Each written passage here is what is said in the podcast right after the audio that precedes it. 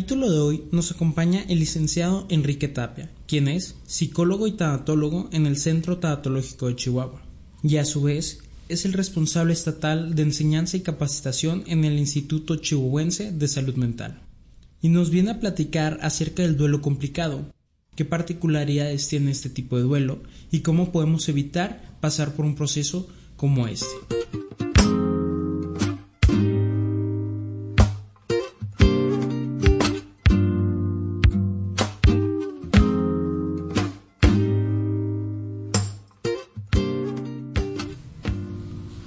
¿Qué tal? Bienvenidos a este su podcast Perder también es vivir. Mi nombre es Eduardo Flores y nos encontramos aquí nuevamente después de habernos perdido un, ratito. Me acompaña Inés. Inés, ¿cómo estás? Bien, bien, muchas gracias Eduardo. Buenas tardes. Muy bien, me da mucho gusto. Teníamos ya dos, tres semanas sin, sin vernos. Ya sé, ya, ya los extrañé.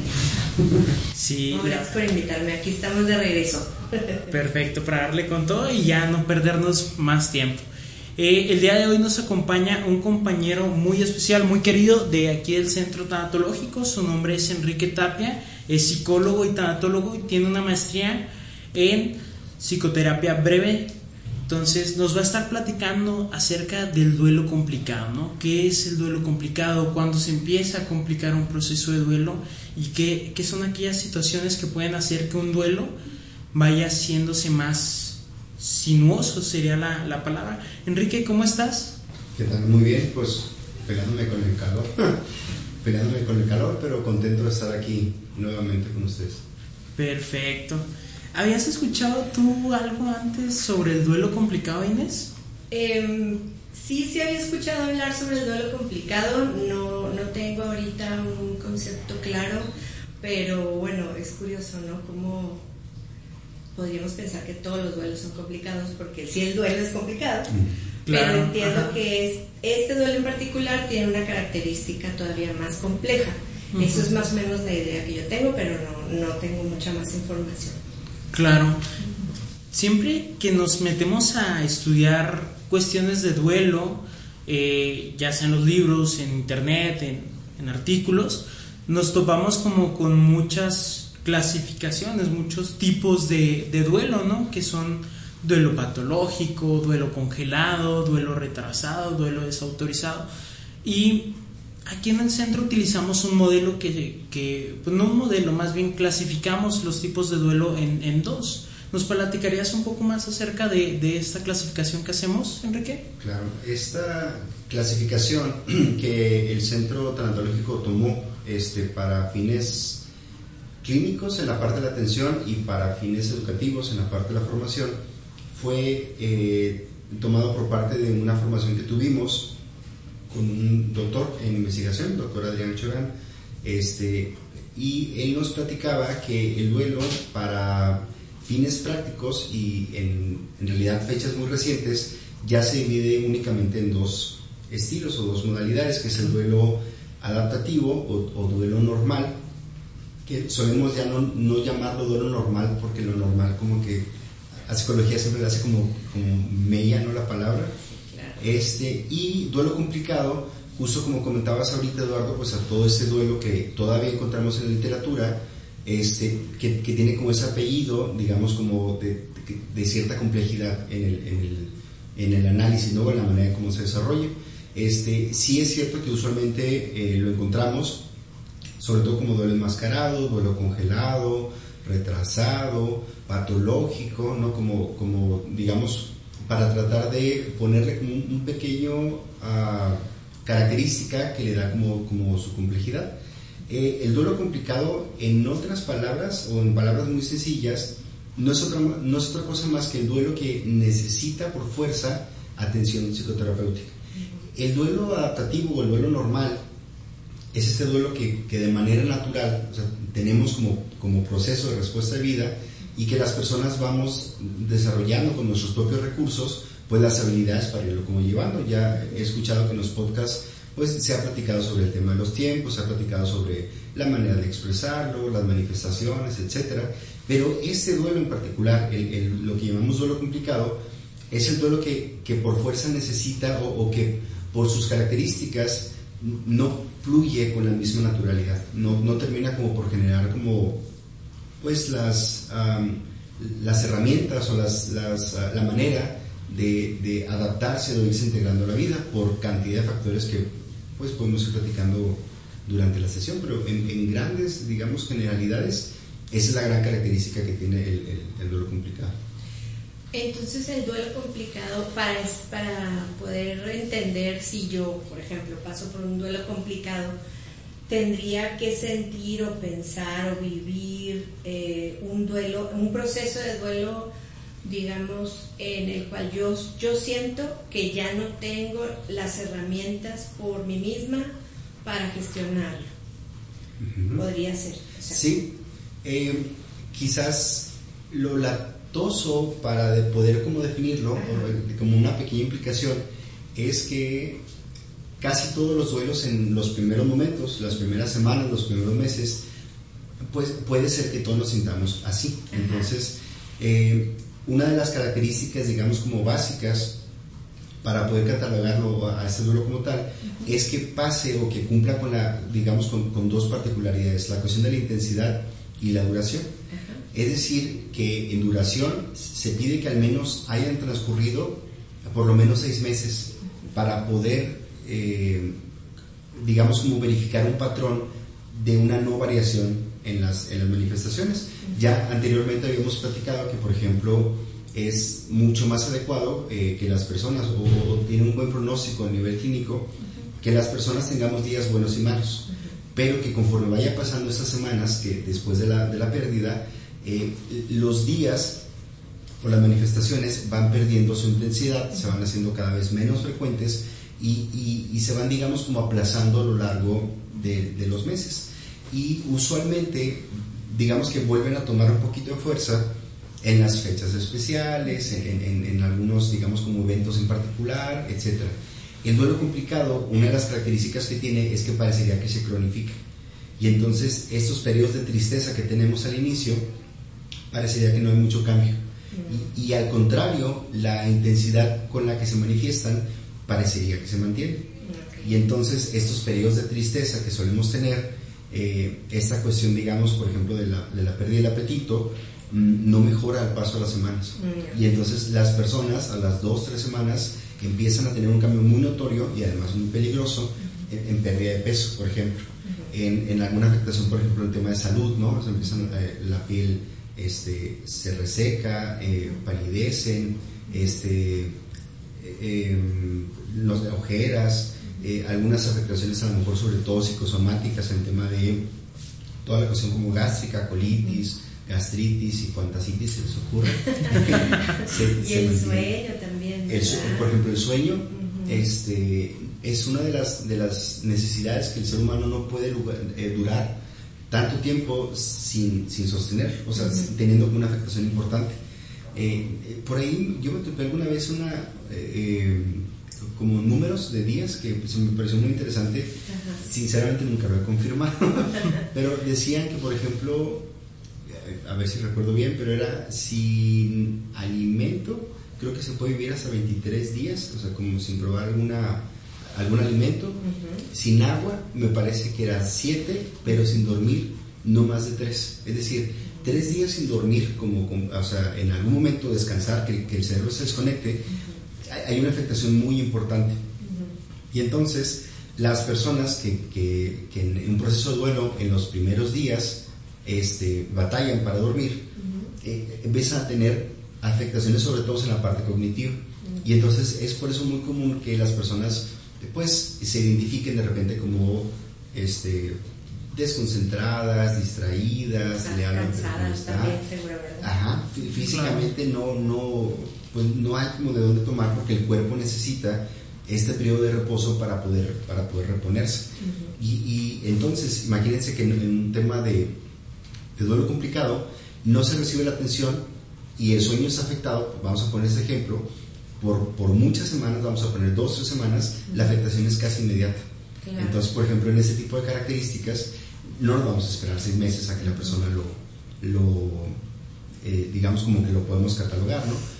Eh, pero eh, empieza a ser como una pequeña señal para indicar que esto mm, pues no va fluyendo con la naturalidad este, pertinente y es una de las, de las eh, situaciones por la que las personas deciden o entre sus redes identifican la necesidad de acudir con un especialista en, en este tema, en el área.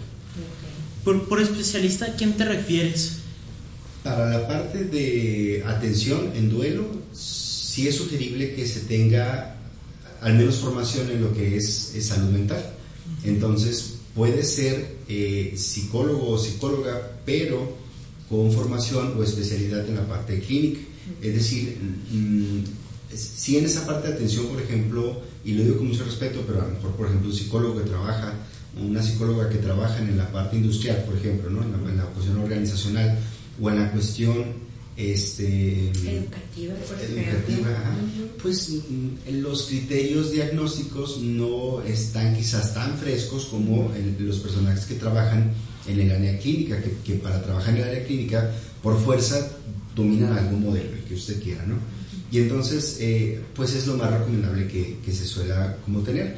Si además este, este personaje tiene formación en lo que es en la parte de duelo, eh, pues que mejor, ¿no? Que, tenga por ahí algún diplomado, alguna especialidad en esta parte, este, o eh, algún eh, personal en el área de psiquiatría, este, que también son personajes que tienen como esta, este, digamos, como, como formación, sobre todo y con mucha habilidad, pues para la parte biológica. Entonces, suelen ser, digamos, como los especialistas más recomendables para, para esta parte. Ok, perfecto. ¿Cuándo, o más bien, qué cosas van haciendo que un duelo se pueda volver complicado? Porque también entiendo que un duelo puede, puede empezar como un duelo adaptativo, pero sin embargo se van sumando como ciertos factores que van haciendo que este duelo se va, se va a ir como complicando. ¿Suele suceder esto? ¿Es normal? Sí, sí, sí, sin duda. Eh, no hay como una, como en toda la psicología, no hay como una fórmula, digamos, como para indicar que ciertos tipos de muerte por fuerza tengan que ser este, parte del duelo complicado, aunque es cierto que ciertos tipos de muerte o ciertas eh, maneras de, afrontar o presentar la pérdida, pues usualmente sí lo, sí lo lanzan en directo, ¿no? ¿Qué tipo de, muertes pueden ser en, esta situación? Pues sobre todo el tema de muertes por, suicidio, este, muertes violentas, este, muertes súbitas, Ah, muertes variadas o varias personas que puedan morir al mismo tiempo. Sí, ajá, esta que le llaman como muertes eh, o múltiples, múltiples, este, un accidente automovilístico y entonces de cinco mueren, no sé, al menos dos o tres miembros de la familia. O, por ejemplo, estas pérdidas que se vuelven a veces como muy mediáticas, ¿no? este, que tienen como muchas características, pues eh, donde socialmente estamos como constantemente abriendo heridas, ¿no? Este, eh, vamos a poner, por ejemplo, un accidente en alguna, el tema de la guardería, por ejemplo, que hubo en Sonora, la guardería ABC, que, que, es un, tema de la etapa del, desarrollo, ¿no? Que fue la, era la niñez y eran niños, eran bebés, este, la manera de morir, ¿no? O sea, como, y, aparte la parte mediática, ¿no? O sea, estamos constantemente escuchando las historias, entonces, eh, digamos que este proceso, pues, por, por determinantes que hay por fuera, pues no termina por, por, integrarse, se, se, desacomoda. Y además, es, puede ser la manera de morir. Y lo otro son los determinantes en salud que le llaman, o que nosotros entendemos acá como factores de riesgo o protectores. Y estos, pues son estas características que de alguna manera mm, no facilitan a que el proceso de duelo se desarrolle, ¿no? Como estas maneras de, de, o estrategias de afrontamiento que solemos tener que, no terminan por ayudar a procesar el duelo de manera adecuada, ¿no? Digamos que, como por ejemplo, eh, en lugar de que yo llore, yo Enrique, porque soy hombre, en esa cuestión como de género, traiga yo ese estigma o esta, esta visión de que los hombres no lloran, y entonces yo finalmente soy triste, pero para poder llorar, lo que hago es que tomo eh, alcohol, me emborracho a más no poder, y entonces, mm, pues ya borracho tengo el permiso social de, poder expresar mis emociones. Pues sí, digo, está padrísimo que lo puedas expresar, pero la manera de hacerlo, o sea, poder llegar, o sea, para poder llegar hasta allá, pase por un factor que puede implicar a que en lugar de que yo tome el Kleenex, eh, o el pañuelo, tome este, la botella, ¿no? De lo que quiere. Y entonces, pues si esto fuera la manera en que yo voy a, a externar mi tristeza constantemente, va a haber un momento en el que el cuerpo me va a decir, basta, esto no, no, lo podemos estar como, no lo podemos sostener.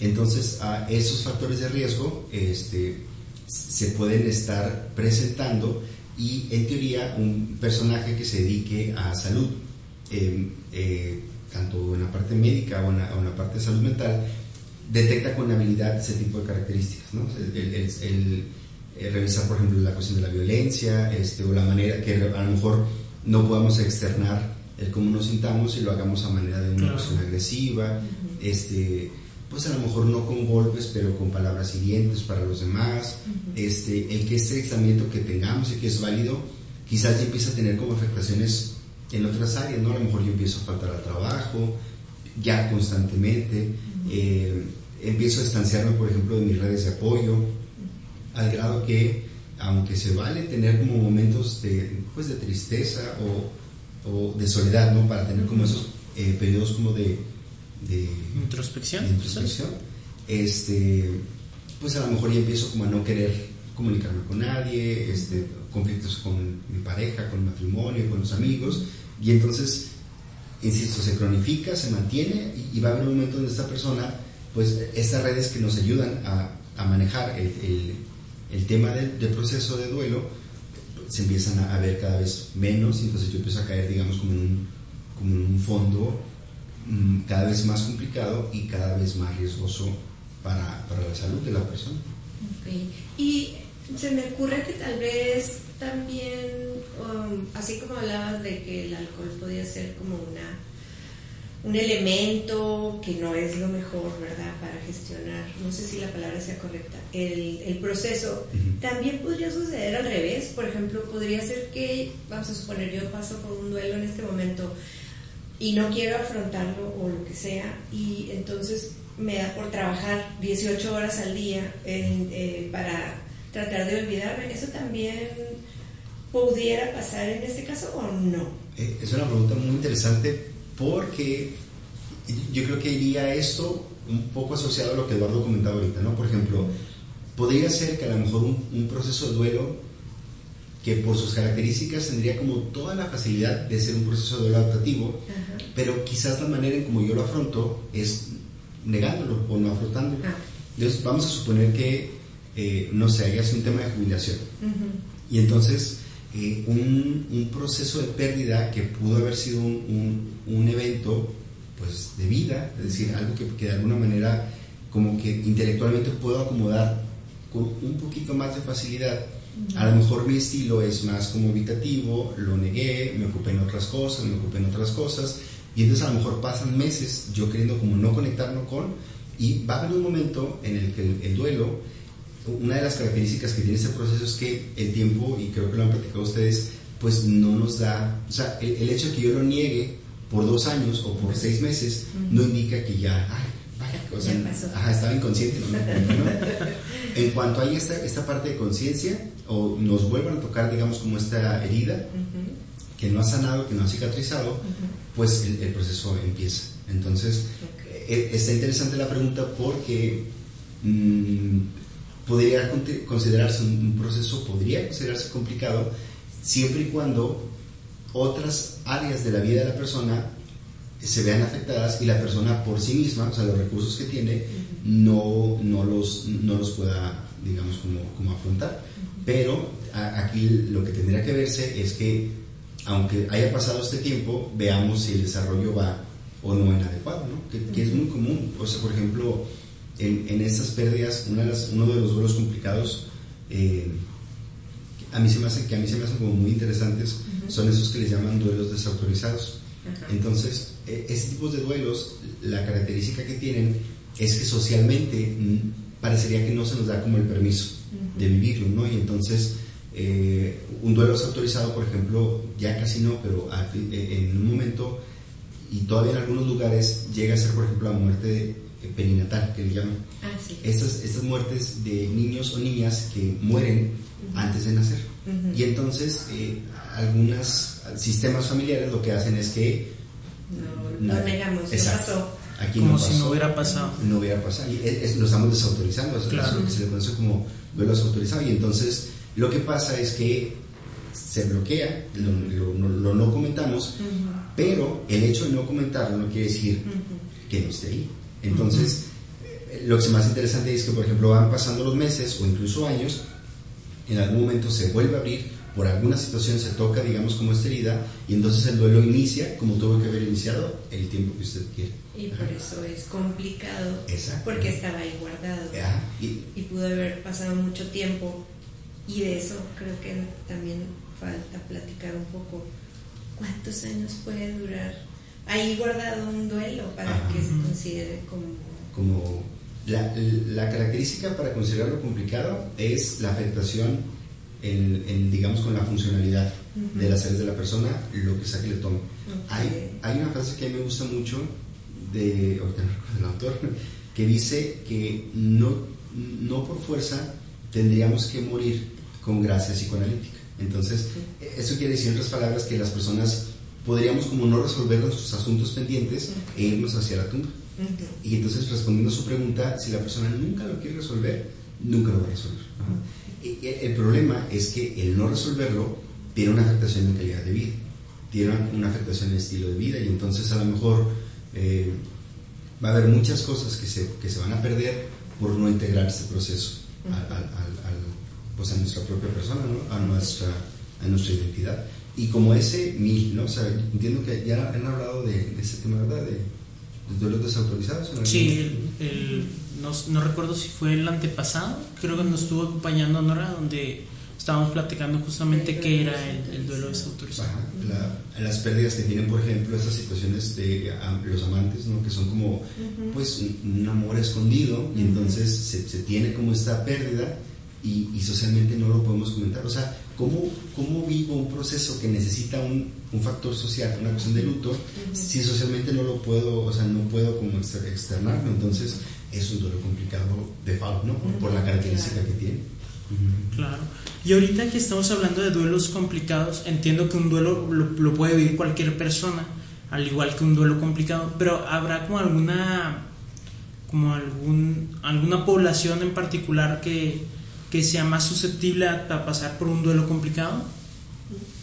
Sí, pues, pues, es que igual sería como un sí, ¿no? O sea, un depende. este, usualmente las personas que entran en, o que podrían entrar, digamos, con, mayor facilidad en, en, las, en las características o manifestaciones de un duelo complicado son las personas que, o las poblaciones vulneradas, los, los que conocen como grupos vulnerables, que ahora ya los conocemos como poblaciones vulneradas, ah, porque son esas, esas poblaciones que tienen como muchas dificultades ya en sí.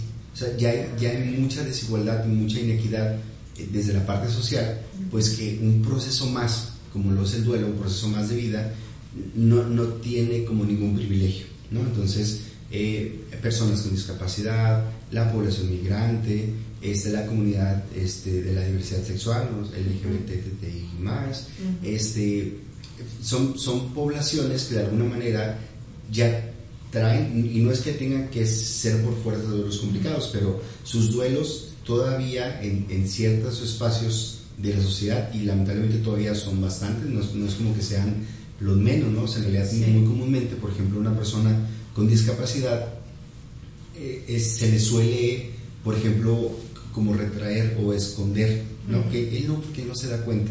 Y entonces se le priva de vivir un proceso de duelo por, por esta, digamos, como condición, pero que, finalmente eh, el proceso que naturalmente también ellos tienen o ellas tienen, no se, no se logra, pues, generar, tiene sus, o sea, por eso es complicado, porque tiene sus particularidades, pero, pero finalmente tendríamos que incluirlos, ¿no? Y entonces eh, sí suelen ser estas eh, poblaciones que pues tienen un poquito más, eh, digamos, como de riesgo de que este proceso se, se viva. ¿Y la niñez? ¿Los, niños? ¿Qué pasa con ellos? ¿Y las niñas? Con los niños y las niñas, yo um, pudiera ser, quizás aquí lo que pasa es que es, este tema, aunque entiendo que todavía no o sea, no está como tan, si el mismo duelo no está como todavía tan, eh, digamos, la, la, comunidad no está o estamos como tan sensibilizados todavía, en el tema de las niñas y los niños, sí hay un poquito más de información, por ejemplo, es más fácil acercarse a una librería ah, y encontrar libros o de duelo o de duelo niños, ¿no? cuentos, pero difícilmente va a encontrar, y no digo que no haya, pero es más complicado encontrar información sobre duelo en discapacidad, información sobre duelo en la migración, eh, eh, es decir, de alguna manera, aunque sí es cierto que los niños se, y las niñas se, se, esconde un poco o, se priva de, vivirlo, creo que sí está un poco más sensibilizada la comunidad. Este, o, por ejemplo los equipos de profesionales o los equipos de docentes, sí están un poquito más sensibilizados, entonces sí, sí pudieran ser, en realidad todos podríamos como vivir el proceso, pero, pero pensándolo como población, no forzosamente tendría que entrar los niños, pero, pero es cierto que pudiera. Que podría ser. Pudiera ser, Perfecto. Y, por ejemplo, si una persona que está pasando por un proceso de duelo, ahorita hablabas de factores de riesgo, su contraparte que son los factores protectores, ¿cuáles podrían ser? Pues eh, los factores protectores de, fondo son, en otra palabra, como simplemente lo contrario al factor de riesgo. ¿no? Entonces, eh, vamos a pensar, por ejemplo, en, una comunidad migrante que vive un proceso de duelo, eh, por ejemplo, al yo estar o, migrar a otro país donde las características que tiene ese duelo lo conocen como duelo, eh, síndrome de Ulises, ¿no? porque tiene como esas características de duelo o, la o el dolor pues por la pérdida de la cultura, del lenguaje, etcétera, este vamos a suponer que llegan, por ejemplo, a una comunidad donde hay ciertos espacios donde ellos pueden vivir o, conectarse con, su, con, su, red, ¿no?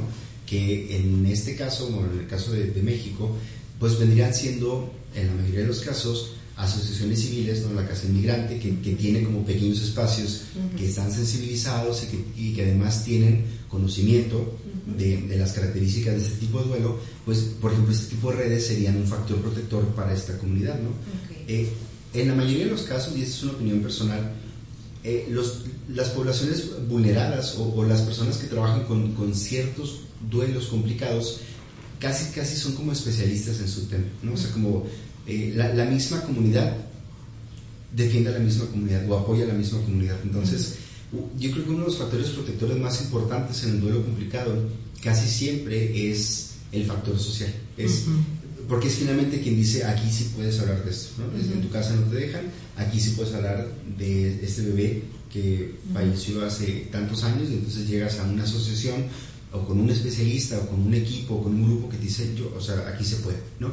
Eh, por ejemplo, en el tema de la, comunidad eh, LGBT eh, y más, caer con un, especialista en salud mental, llámese psicólogo, psicóloga o, algún personal de psiquiatría, que tenga la sensibilidad de entender, de no invisibilizarlo desde la misma entrevista, de no como, ah, si tus cosas no me las sabes, más háblame de las emociones y como que si no era lo demás, caer con alguien que tenga como esta, esta sensibilidad de abordaje, pues es un factor es un factor protector. Entonces, yo creo que de fondo la, la gran característica que se puede tener en, en, esta, en este tipo de duelos eh, va a ser las, la, el caer con personajes o, o, con comunidades que tengan como esta facilidad de poder como abrir el tema, de por sí ya complicado, sí. pero además eh, pues que lo permitan, ¿no? Como, como hablar. Mm. Me encantaría pensar que idealmente fueran el personal de salud, pero la verdad de las cosas es que usualmente es la misma comunidad la que empieza pues, a hacer videos, manuales y cuánta cosa, o sea, distribuir información para sensibilizar, perdón, a la comunidad en estos, en estos temas. Ok, entonces por, por lo que estoy entendiendo, eh, como algún factor protector para un duelo complicado son, pues de fondo es, es la red y la comunicación que exista para poder expresar emocionalmente todo lo que se está como cargando, ¿no? Que decías, que decíamos hace un momento de, de que muchas veces no se visibiliza o no se autoriza el proceso de duelo. Claro. El, duelo en, en, cualquiera de las situaciones, es decir, tanto adaptativo como complicado, tiene que tener por fuerza una, una característica esencial que es el generar un espacio de seguridad y de confianza. si, si, no tenemos este espacio, no lo, no lo habilitamos, pues no hay manera de que yo te pueda platicar o, confesar o abrir el que no estoy triste por la muerte o, por una cuestión, no sé, un tema de ansiedad, ¿no? A lo mejor de fondo, pues mi conflicto también es que tuve una relación como extramarital, vamos a poner ese ejemplo, y entonces quiero, o sea, quiero platicártelo, ¿no? Entonces, si no caigo en un espacio donde, donde yo puedo tener la confianza y la seguridad de que lo puedo hacer libremente, pues no hay manera, ¿no? O sea, entonces se vuelve un factor de riesgo cuando no nos dejamos hablar de eso. Entonces, pues sí, si no tenemos, o sea, a través de, para poder obtener esta confianza y seguridad, tiene que ser a través de la comunicación y tiene que ser a través de la, de la red. La confianza que se genera en el espacio. Exactamente. Perfecto. Si, si hubiera alguna persona en el público que nos esté escuchando que esté pasando por una situación como esta, ¿qué le dirías, Enrique? Pues eh, suponiendo, porque es como una pregunta muy general, pero vamos a suponer que, por ejemplo, fuera una cuestión donde no hay, eh, o, no, esa persona no haya percibido, no haya sentido que tiene como un, apoyo, eh, quizás lo que pudiera transmitir o me gustaría comunicarle es que siempre hay, ¿no? Es simplemente un tema como de, de, tener o buscar, ¿no? Como acercarse con las personas eh, indicadas. Por ejemplo, este centro, aunque tengo que tiene una sensibilidad para conectarse con muchas poblaciones en particular, también conocemos como ciertos límites, ¿no? Pero, por ejemplo, este centro en particular tiene redes con otras asociaciones, entonces, si no somos nosotros, hay alguien, ¿no? Es decir, es decir, quizás el mensaje de fondo es acercarse a pedir ayuda, ¿no? O sea, si te acercaste con alguien y no funcionó o no sentiste como la confianza, no dejes de insistir con alguien más, ¿no? O sea, alguien tiene que, tener como esa sensibilidad, yo espero que cada vez sean más, pero va a haber un momento en el que alguien te va a decir, ah, lo tuyo es esto, no es conmigo, pero mira, en tal lugar se, se, trabaja con especialidad, pero en tal cosa, y entonces ese proceso alguien lo puede trabajar con, con pues de manera adecuada, ¿no? Para, para él o para ella. Entonces, yo creo que de fondo sería como un, no dejar de buscar en caso de que no lo haya encontrado. Y si lo encontró y no le gustó, pues también siento la confianza. Que siga buscando. que siga buscando. Pero alguien tiene no darse por vencido la, la recomendación. Sí, sí, sí, es que es, son, el ser humano somos complejos, entonces eh, no todos los especialistas eh, o, no todas las personas que nos dedicamos al área de salud mental dominamos todos los temas, pero en teoría trabajamos en red, entonces si no somos nosotros, alguien, alguien nos va a conectar con esto, entonces eh, creo que por más complicado que sea el tema, siempre hay algo. Y ahora con, por ejemplo, toda esta cuestión del manejo virtual, podemos tener incluso redes con personas o acceso a, a, atención incluso no local y a precios o incluso hasta gratuito, que vale mucho la pena como no dejar de pues, insistir en esta parte. Perfecto. ¿Cómo ves, Inés? ¿Cómo te vas esta? Pues muy, me parece muy interesante y creo que em, es bien importante, como decía ahorita Enrique, no, no dejar de insistir, siempre buscar o siempre probar eh, opciones, porque finalmente tiene que haber alguien con quien yo pueda sentirme en confianza y a quien pueda hablarle de eso que estoy sintiendo y que a lo mejor esperemos pueda ayudar a salir de ese duelo complicado.